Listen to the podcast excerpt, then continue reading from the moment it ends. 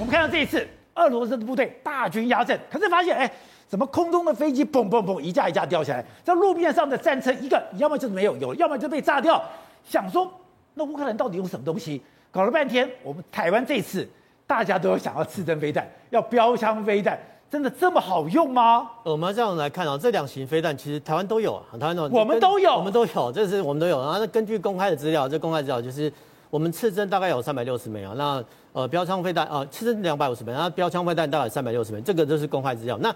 刺针飞弹呢，比较有意思的是说，我们可以看到哈，这个图表来上来看哦，它是有两段发射器，所以两段发射器就说哎。一个人哈，只要呃一个士兵好扛起来哈，这个肩射式我们叫肩射式武器，对，那个英文叫 MANPADS 哦，就是说人员携带式的呃点防空系统啊，那英文是这样子。那通常是两个人一组哦，两个一个射手，那一个是搜索组，那是带着望远镜哦，呃瞄准哦大概敌机来袭的大致方向，然后通知射手。那其实射手说真的，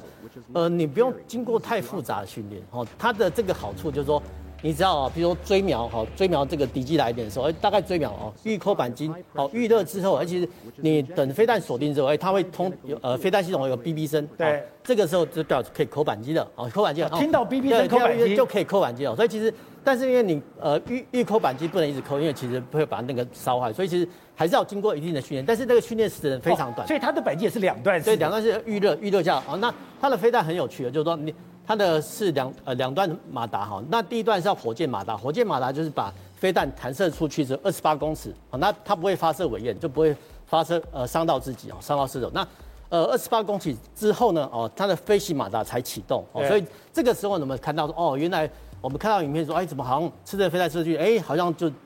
弹射出去了，弹射出去了，它飞飞行马达启动之后再去追击目标哈，那追击目标的话，它射程哦呃比较短哦，大概五公里，但是。五公里来讲，哦，对于低飞的战机，哦，或者说直升机，都是一个很致命的一个杀伤武器。那我们其实可以在相关的影片看到说，哎，其实俄罗斯其实有两架直升机编队，那其实后面那一架已经被击伤了，那后面后面已经坠毁，那后面后面才有。这个是刺针飞弹的威力。那标枪飞弹的话，其实它是呃算是第三代的反战车武器。那反第三代反战第一代哈，第第一代反战车武器，就是说你发射就出去了，哎，还要用追秒 就。射手还要追秒，追秒就说，其实这个时候呢，哦，敌方战车也会看到你开火，他会反击哦。那现阶段讲第第二代跟第三代反战车，他他不用啊，基本上来讲都，你只要飞弹发射出去之后，哎，其实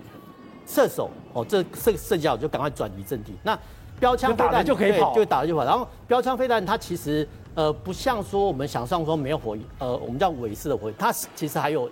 尾焰哈，但是那个呃杀伤的范围比较小，大概只有十公尺，所以它的射击手册就呃你后面十公尺不还是不要站人哈，就是说它射出去之后它的火光比较小，那火光比较小的话，其实呃对对方战车来讲，他就看不到，所以看不到他其实打不到哈。那再加上来讲啊，就一般的反战车飞弹，大概呃标枪以标枪来讲啊，它是有效射程哦两千五百公尺，那最大最大距离是四公里哦，就四千公尺。那一般的战车炮的。战车炮的反击火力，其实机枪的反击火力没有那么长哦，所以其实这个这个是一个不对称作战武器。